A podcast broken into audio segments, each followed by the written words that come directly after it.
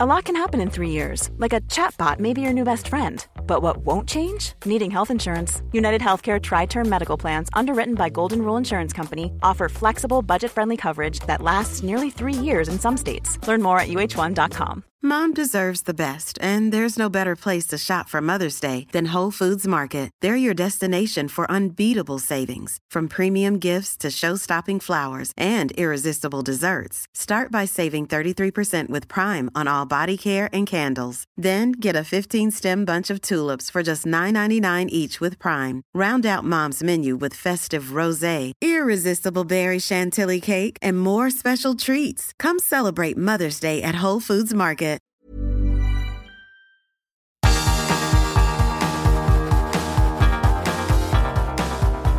Universo Premier, tu podcast de la Premier League. Con Álvaro Romeo y Leo Bachanian. Hola, ¿qué tal? Bienvenidos a Universo Premier Masterclass. Yo todavía estoy temblando con eh, el partidazo que acabamos de ver entre el Manchester United y el Crystal Palace porque se ha dado un sorpresón en Old Trafford. El Crystal Palace ha ganado por un gol a tres al equipo de Ole Gunnar Solskjaer. El año pasado ya ganó aquí por 1-2 y hoy ha repetido victoria ante un Manchester United al que se le ha notado falto de ritmo, se le ha notado falto de precisión, eh, ha sido poco incisivo en los pases, desde luego la profundidad de Paul Pogba ha brillado por su ausencia, eh, la brillantez de Bruno Fernández más de lo mismo, que es verdad que ha estado bregador el jugador portugués, y entre una cosa y otra, el Crystal Palace que la temporada pasada terminó diría que con una tendencia muy preocupante, ese mismo Crystal Palace hoy ha conseguido tres puntos en Old Trafford y se ha colocado colíder en la tabla con el Everton con seis puntos luego de dos victorias. La primera conseguida ante el Southampton la semana pasada por un gol a cero gracias a un gol de Wilfred Zaha y hoy una victoria en Old Trafford gracias a dos goles de Wilfred Zaha y uno de Andros Townsend. Para el Manchester United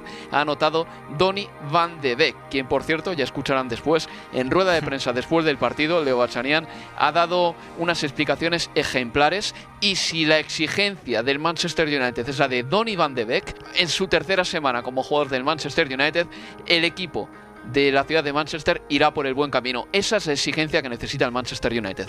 ¿Qué tal Álvaro? Sí, absolutamente. Realmente clarísimo, ¿no? El, veredicto de, de Van de Beek una vez terminado el partido, entrevistado por, por la televisión, una claridad de concepto realmente asombrosa y además sin temor uno piensa siempre en el futbolista nuevo, quizás va a ser cuidadoso en esa primera declaración tras un partido, sobre todo un partido que se juega de local y que termina con derrota ante un equipo como el Crystal Palace. Bueno, Van de Beek no titubeó en absoluto, fue clarísimo, marcó por dónde pasaban los errores, creía él, remarcó mucho la cuestión de, la intensidad, de la velocidad. A mí me sorprendió gratamente que tuviera esa, actitud y coincido. Si el equipo toma de aquí en adelante esa actitud de las palabras de Van de Beek, quizás vengan buenas cosas. Si te parece, Leo, vamos a escuchar primero al holandés y ya nos metemos en materia. Dale. Yes, from the back you have nothing uh, that you score, you know.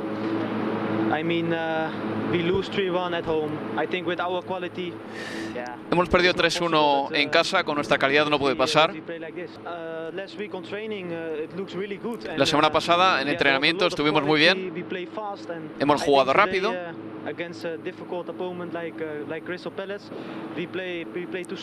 Pero hoy hemos jugado contra el Crystal Palace, un rival difícil, muy despacio. Tenemos que acelerar con la pelota.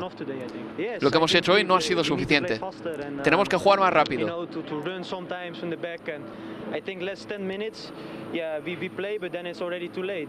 Y en los últimos 10 minutos hemos tratado de jugar, pero ya era demasiado tarde. ¿Y cuál ha sido tu primera impresión en la Premier League?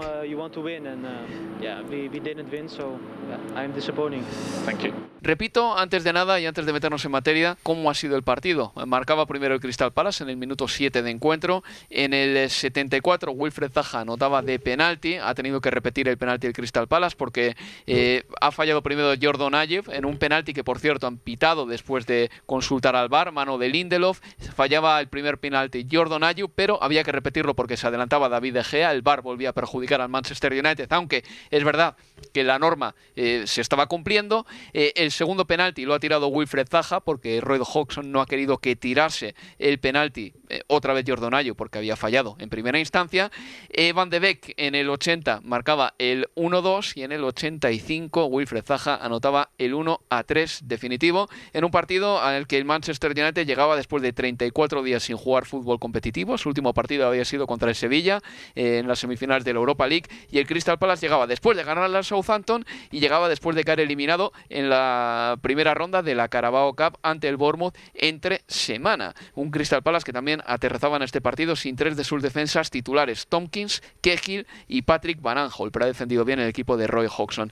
En definitiva, casi ha sido el partido, un encuentro en el que el Manchester United ha sufrido desde el principio ese gol de Andros Townsend en el minuto 7 de encuentro, ha marcado el tono para el resto del encuentro, Leo. Sí, absolutamente. Se comienza hasta los 20 primeros minutos de, juego. Fue todo del Palace con ese golpe en el minuto 7 con una muy buena acción eh, a las espaldas de, de Fosumensa, con un Jeffrey Slap que hizo un gran partido elogiado, además por, eh, por Roy Hodgson una vez eh, finalizado el encuentro, que le comió a las espaldas, digo, a, a Fosumense, y después ese envío para que apareciera Andros Townsend, ¿no? De, que iba cerrando la acción de la derecha hacia el centro y luego definió a contramano de, de David De Gea. Esos primeros 20 minutos fueron muy buenos realmente del Pala, después eh, tomó la decisión de, de, quedar más cerquita de, de Guaita, cedió la, la iniciativa, pero aún así, cediendo la iniciativa, no pasó sobresaltos, apenas algún remate de media distancia de, de y fue, Álvaro, realmente el peor comienzo posible para, para este Manchester United. Un partido pobrísimo, hemos visto un equipo sin idea, sin cambio de ritmo, sumándome a lo que decía Van de Beek.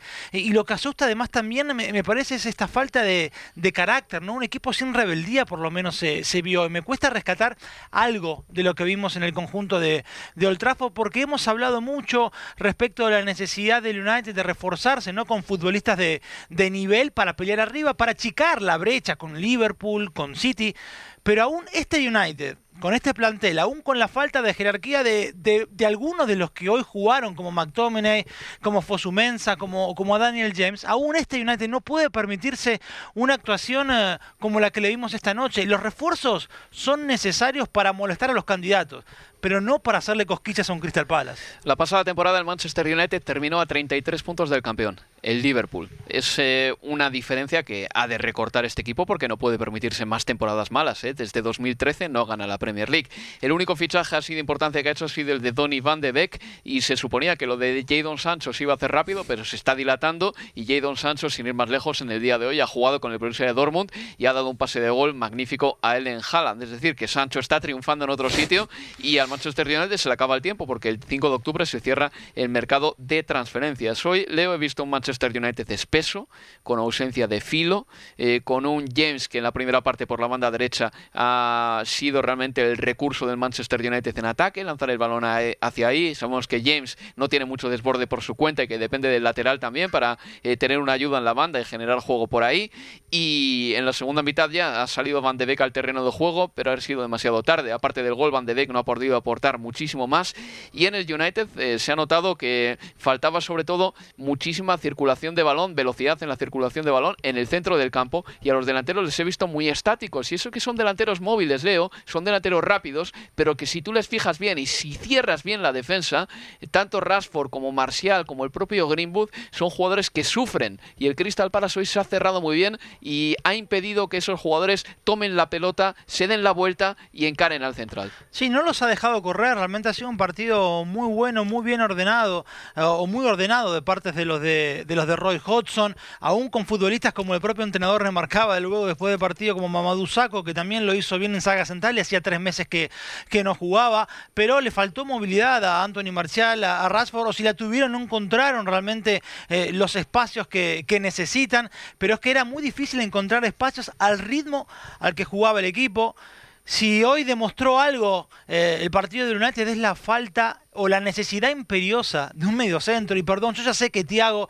ya firmó, que tiene la 6 del Liverpool, pero yo no me entiendo realmente cómo no fueron en busca de un futbolista al que, del que no tienen el equipo, que necesitaban, que necesitan todavía. Porque Bruno Fernández también hizo un partido, eh, quizás fue un poquito de, menos a más, pero no fue, fue terminó siendo víctima de, sus propios eh, compañeros, de su propio equipo. No sabía dónde ubicarse en la primera parte, Álvaro. Lo marcábamos, terminaba por momentos cerca de, de Anthony Marcial. ¿Por qué pasaba esto? Porque si Crystal Palace le cedió la iniciativa después de los 20, ocurría que los centrales estaban en la mitad de la cancha. Por delante de ellos quedaban Pogba y McTominay, con lo cual Fernández ya no tenía por dónde moverse, quedaba en la media luna del área, sin espacio, sin lugar para poder poner ese último pase que tanto gusta el futbolista portugués. Y ahí se ha notado también que Bruno Fernández ha sufrido. Hoy, de hecho, en su partido, si podemos ovacionarle por algo, es por la brega y por el compromiso, sobre todo en la segunda mitad, cuando ha sido el jugador que estaba realmente de aguador, subiendo el balón desde atrás hacia adelante para iniciar los ataques y en todas las contras del Crystal Palace era el primer defensor, pero tampoco ha estado especialmente brillante hoy Bruno Fernández. Leo, te tengo que hacer una pregunta y clara y necesito una respuesta ya. O sea, al Manchester United le quedan dos semanas nada más para reforzarse o dos semanas para que, o varias semanas más desde luego, pero no muchas, para que Ole Gunnar Solskjaer, si no llegan refuerzos, rehabilite a algunos jugadores que están en la plantilla y que no pueden estar en el absoluto ostracismo. Uno de ellos, por ejemplo, es Juan Mata. Quiero decir, si no llegan refuerzos, hay que rehabilitar a jugadores de la plantilla como Lingard, como Mata, eh, como Pereira, que están ahí y que van a tener que jugar más y que van a tener que meterse en la rueda del equipo, porque lo que no puede hacer Solskjaer es lo que hizo en el último tercio de la pasada temporada, es repetir el mismo once todas las jornadas. Sí, pero esos futbolistas que nombraste, ¿cuál va a ser el salto realmente que le vayan a dar respecto de lo que vimos hoy? No, no, no sé si pasa por, por em, recuperar lo que, lo que ya tiene, que si no lo logró recuperar en dos años, ¿por qué voy a creer que lo va a recuperar en dos semanas si no llegaran refuerzos? Este, y al punto me parece que, que pega esta derrota de la forma en la que vimos jugar este equipo, que uno ya empieza a leer rápidamente, ok, las redes sociales o Twitter es un microclima si querés, pero digo, ya se empiezan a replantear también otra vez eh, la cuestión de, si debe quedarse o no el propio Ole Gunnar uh, Yo no creo que pase por, por recuperar algunos de, de, los nombres que recién marcaste. Lo de Pogba también fue pobrísimo hoy. A ver, a favor de Pogba podría decir que es verdad que muchas veces le pedimos que pase la pelota como Pirlo, hmm. que corra como Henderson y que se tire al piso como Mascherano. No, y, que, marque como Lampard. no lo va a hacer. Y, además eso, que tenga la, factura goleadora de, un Lampard o de un Gerard. No va a pasar con Pogba. Pero tampoco podemos acostumbrarnos a esto que vimos hoy de Pogba. Porque realmente fue flojísimo, rodeándolo paupérrimo. Le, le pongo el atenuante, Leo, de que sale de una enfermedad eh, que quizá no lo ha vivido con la virulencia que vivimos las esta enfermedad en primavera, pero viene de superar el COVID-19. Sí, y es verdad también, y quizás eh, en algún punto estoy siendo demasiado concluyente y es apenas el primer partido, mm. eh, y la temporada es, es larga, pero son retazos, ¿no? Pincelazos de, de, lo que quizás pueda llegar a ocurrir con este equipo si es que no, no recupera cierta chispa que uno veía que, a ver, esa chispa que en realidad se fue apagando ya en el último tramo ahora de la reanudación también, ¿eh? Porque es verdad que al comienzo de la reanudación parecía que todo florecía, pero ya sobre el cierre, sobre todo en los partidos de Europa League, se veía ya un equipo cansado, más chato, ya en el, último, hasta llegar al partido con el Leicester también. o contra el Chelsea en FA Cup. Exacto. Este, pero bueno, esto necesita imperiosamente la necesidad de, de, tomar una senda distinta a la que vimos hoy y repito un concepto que en el arranque de la transmisión, que este equipo si quiere acortar esa brecha va a necesitar tener un buen comienzo porque termina cuarto la pasada temporada porque de febrero en adelante lo hizo bien, pero de agosto a noviembre fue el peor arranque de los últimos 30 años del equipo. No olvidemos eso y aún habiendo ganado en la primera fecha cuando goleó 4 a 0 al Chelsea. Bueno, Hoy se fue con una derrota, una derrota dura. Yo creo que Van de Beek sí va a tardar un par de partidos en meterse, ya por lo que dijo, por lo que declaró, por cómo él analizó, por cómo él vio el partido y además porque le tocó hacer el gol al sicario del espacio. Bueno, ya de alguna forma Álvaro le van a tener que encontrar el lugar en el equipo y va a tener que jugar de entrada. E, esa crítica de Van de Beek, yo creo, yo la leo también como la de un jugador que llega de un club que se exige muchísimo como el Ajax, con un entrenador que llevó a esos jugadores a un nivel estratosférico hace un par de años de movimiento, de velocidad de balón, y hoy lo que se ha encontrado Van de Beek en el terreno de juego es la antítesis de ese Ajax del año 2019.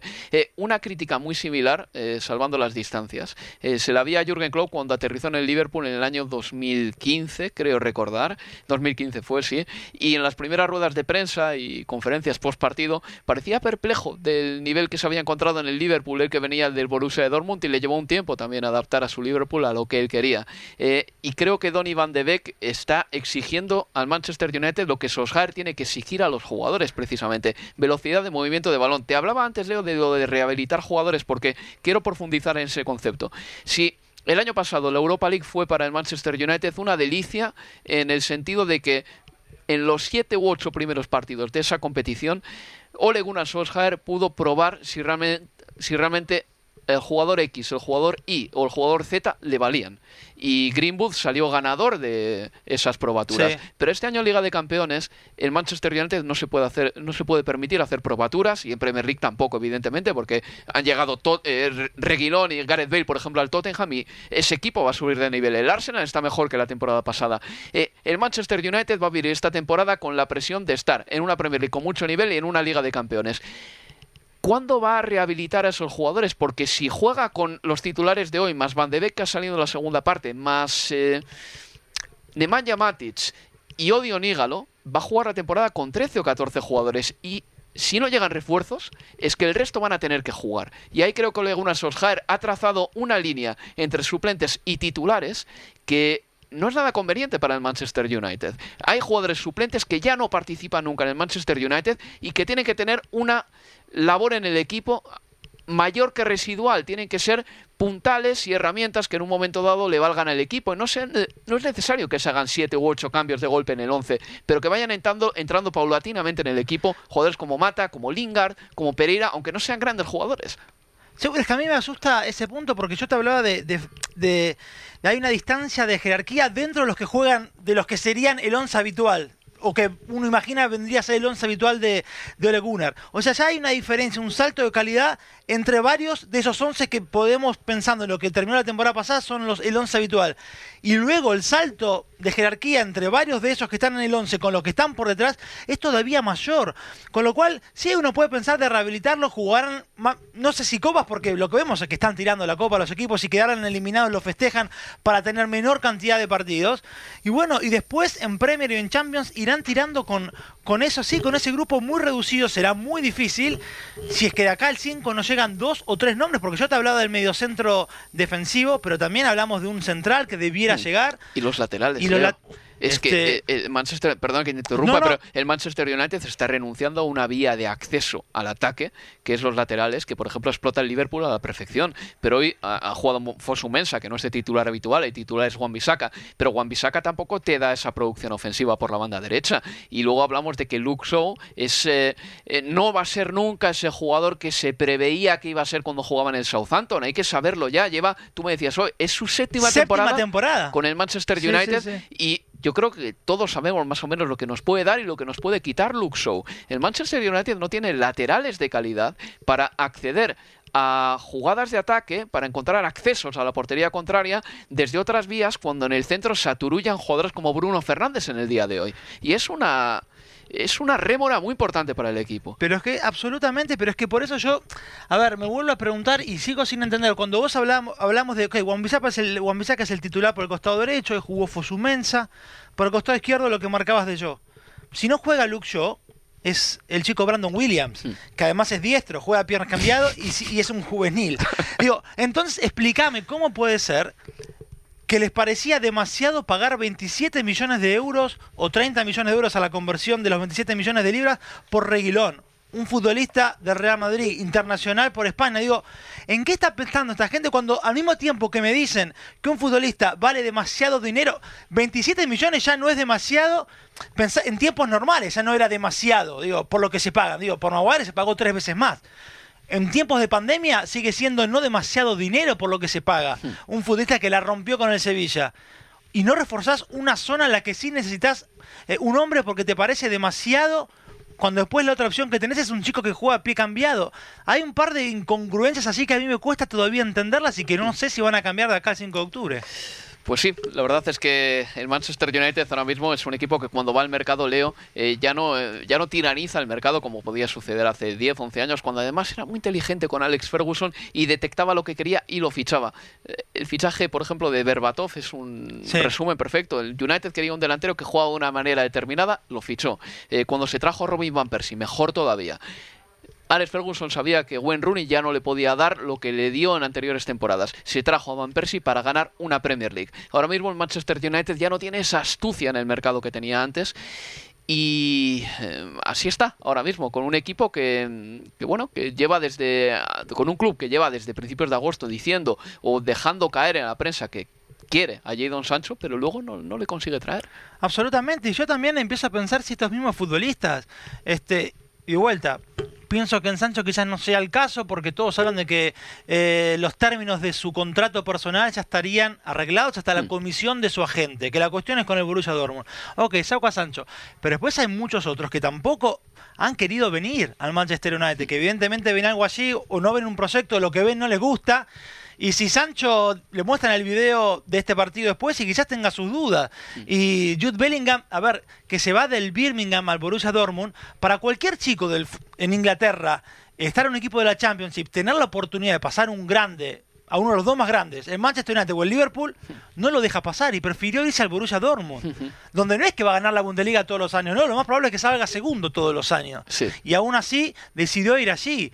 Este, Eric Haaland lo mismo, más allá de cuestiones que tengan que ver también con cuestiones de, su representante, con Vino Rayola, habrá muchas otras cosas también.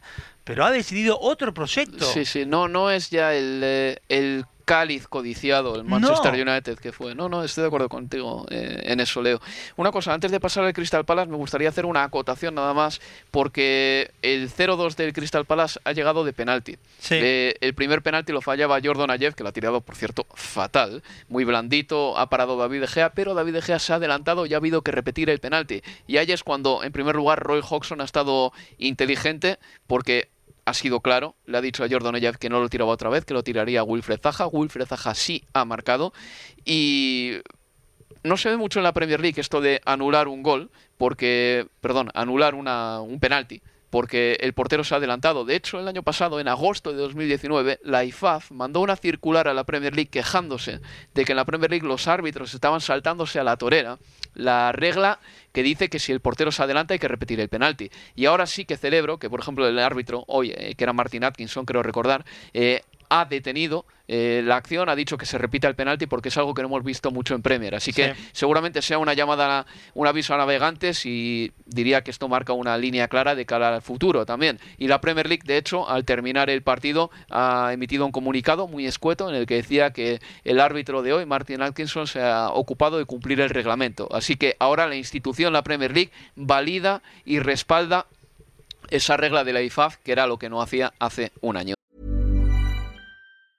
Mother's Day is around the corner. Find the perfect gift for the mom in your life with a stunning piece of jewelry from Blue Nile. From timeless pearls to dazzling gemstones, Blue Nile has something she'll adore. Need it fast? Most items can ship overnight. Plus, enjoy guaranteed free shipping and returns. Don't miss our special Mother's Day deals. Save big on the season's most beautiful trends. For a limited time, get up to 50% off by going to BlueNile.com. That's BlueNile.com. Many of us have those stubborn pounds that seem impossible to lose, no matter how good we eat or how hard we work out. My solution is PlushCare. PlushCare is a leading telehealth provider with doctors who are there for you day and night to partner with you in your weight loss journey. They can prescribe FDA-approved weight loss medications like Wagovi and Zepbound for those who qualify. Plus, they accept most insurance plans. To get started, visit plushcare.com slash weight loss. That's plushcare.com slash weight loss. Mom deserves the best, and there's no better place to shop for Mother's Day than Whole Foods Market. They're your destination for unbeatable savings, from premium gifts to show-stopping flowers and irresistible desserts. Start by saving 33% with Prime on all body care and candles. Then get a 15-stem bunch of tulips for just $9.99 each with Prime. Round out Mom's menu with festive rosé, irresistible berry chantilly cake, and more special treats. Come celebrate Mother's Day at Whole Foods Market. Universo Premier, tu podcast de la Premier League. Pasamos al, Crystal Palace, Leo. Si te parece, vamos a escuchar rápidamente a Roy Hodgson porque decía esto después del partido. Por cierto, un Roy Hodgson que ha tenido que esperar a que el, eh, el jardinero que estaba cortando el césped se alejase un poquito porque estaba entrando todo el sonido del cortacésped en los micrófonos de Sky. Y aún así, aunque el, el jardinero se ha alejado, se le sigue escuchando un poquito. Ahí va, Roy Hodgson. I don't think it's good for a player to miss a penalty and then to immediately take another one. I think he's obviously his um, confidence is affected by the miss. You know, it wasn't a good penalty. It was quite a, a comfortable save for De Gea, and I'm pretty sure if I hadn't allowed him to take the penalty, he, he might well have scored it. But I didn't think it was a good idea to take that chance. Pues ahí estaba Roy Hodgson explicando por qué le había dicho a Wilfred Zaha que tirase el penalti luego de que lo fallase Jordan Ayed. El Crystal Palace acabó la pasada temporada muy mal, Leo. Acabó la pasada temporada eh, con una racha que decías tú que era de nueve derrotas. No, no, Eh, de los últimos hasta el part- de los últimos ocho partidos de la pasada temporada perdió siete y empató uno. El triunfo ante el Southampton del debut fue el primer triunfo en los últimos nueve. Ahí tienes. Y luego sus registros goleadores de la pasada temporada o sus registros atacantes eran muy preocupantes. Fue el peor equipo de la pasada Premier League en número de ocasiones creadas. Fue el peor equipo de la pasada Premier League en eh, goles marcados en la primera parte. Fue el eh, segundo peor en goles anotados. En goles anotados en juego combinativo. En eh, disparos a puerta. En conversión de disparos. Y el peor de todos en tantos anotados desde centros. Es decir, el Crystal Palace tenía un problema terrible con el, con el gol, en definitiva. Hoy ha jugado con cuatro atacantes de titulares, Sloop, Wilfred Zaha, Andros Townsend y Jordan Ayev. Y ha creado ocasiones. Vaya si ha creado ocasiones porque Jordan Ayev en el 46, junto desde el descanso, ha podido Sí. marcar el 0-2, ha hecho un paradón eh, David De Gea. Y luego las transiciones han matado al Manchester United. También podríamos decir que el United no ha sabido contenerlas, pero el Crystal Palace ha tenido muchas oportunidades al contragolpe de 2 para 2, de 3 para 2, de 2 para 3 y ha podido anotar más goles en el día de hoy. Así que por fin hemos visto a un Crystal Palace que de cara a puerta hoy ha estado certero y ha estado, sobre todo, eh, ha estado eh, osado.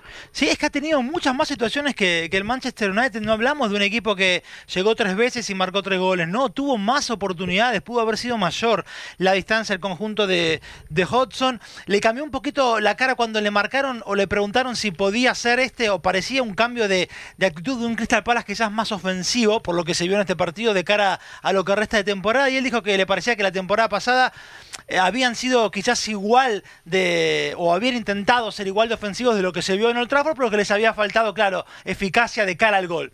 No creo tanto eso, ¿eh? Y no olvidemos que, que Roy Hodgson al final del día, y no sé que voy a terminar caricatura, haciendo una caricatura de Hodgson, pero es el que puso a patear corners a, a Harry Kane, digo, En la Eurocopa. En la Eurocopa. Pero, Sí. pero bueno, me parece que al mismo tiempo habla bien de- del Palace, lo que vimos hoy, y es también otro cachetazo para el Manchester United, justamente que el Crystal Palace, y con un entrenador como Hodgson, que en- generalmente con un resultado favorable como estaba, de 0-2, y en una catedral como es Old Trafford, lo más lógico vos pensás, bueno, va a poner un defensor o va a poner a Milivo Heavis. No, los primeros dos cambios fueron Batshuayi y Eze, el juvenil que llegó del Park Rangers. O sea, dijo, a este equipo me le sigo animando. Así estaba el partido y así veía Hodgson al Manchester United. Eso te iba a decir, que al Manchester United desde hace mucho tiempo se le ha perdido el respeto en Old Trafford, que era algo que cuando estaba Alex Ferguson existía siempre. Desde la marcha de Ferguson, Old Trafford ha dejado de ser un fortín y así lo acreditan los números. Bueno, ya para terminar, Leo, me gustaría hablar únicamente de Wilfred Zaha y de Jeff Slap, que para mí han estado muy bien el día Sí. de hoy. Wilfred Zaha ha anotado un doblete. Es raro porque tampoco está pletórico Wilfred Zaha y no le ha ganado en algunas carreras a Víctor Lindelof o a Harry Maguire. Ahí están sus dos goles, tres ya en la presente Premier League, que no está nada mal. Y Jeff Slap, que para mí ha sido eh, ese futbolista que no ha sabido descifrar en el día de hoy el Manchester United. Para mí la figura, Jeffrey Slap, más allá de, claro, los dos goles de, de Saja, pero concuerdo que los goles hablan eh, un poquito menos de lo que fue, o hablan más de lo que fue el partido de Saja, que no fue tampoco un gran partido en varias ocasiones, o perdió en velocidad con, en dos ocasiones con Lindelof, en otra con McTominay, en alguna otra ocasión lo terminaron tapando dentro del área. No había estado demasiado fino, más allá de que termine el partido con dos goles, y sumado al del Southampton hablamos de, de tres en, en dos encuentros, pero lo de Slap sí fue muy bueno, eh, tácticamente se movió de manera perfecta a las espaldas de, de Fosumensa, fue quirúrgico en varias ocasiones para en velocidad sacarse de encima al lateral o al propio Lindelof que llegaba al corte, hizo un muy buen segundo tiempo también, este, para mí figura del partido Jeff Slap. Y otro que lo marcaste sobre el final, pero que ha estado también muy atento siempre en cada cruce, MacArthur. Se ha ganado el sueldo MacArthur. Sí, en el se día lo ha de hoy, ganado, sí, tiene, sí, tiene cara de currante y ha trabajado como el que más. Pues bueno, Leo Gachanía, muchas gracias eh, por estar en este universo Premier. Yo me despido y les digo que el Crystal Palace ha conseguido dos victorias a domicilio consecutivas en Old Trafford por primera vez en su historia. Ahí, que les quiten lo bailado a los de Roy Hodgson que han ganado 1-3 en el día de hoy. Esto ha sido todo en este Universo Premier Masterclass y recuerden que el jueves que viene volvemos con Universo Premier. Se despide de ustedes Álvaro Romeo. Hasta la próxima, amigos.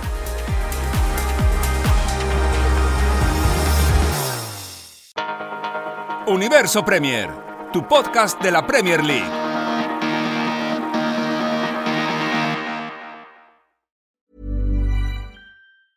Planning for your next trip? Elevate your travel style with Quince. Quince has all the jet setting essentials you'll want for your next getaway, like European linen, premium luggage options, buttery soft Italian leather bags, and so much more. And is all priced at 50 to 80% less than similar brands. Plus, Quince only works with factories that use safe and ethical manufacturing practices. Pack your bags with high-quality essentials you'll be wearing for vacations to come with Quince. Go to quince.com slash pack for free shipping and 365-day returns. Mom deserves the best, and there's no better place to shop for Mother's Day than Whole Foods Market. They're your destination for unbeatable savings, from premium gifts to show-stopping flowers and irresistible desserts. Start by saving 33% with Prime on all body care and candles. Then get a 15-stem bunch of tulips for just $9.99 each with Prime. Round out Mom's menu with festive rosé, irresistible berry chantilly cake, and more special treats. Come celebrate Mother's Day at Whole Foods Market.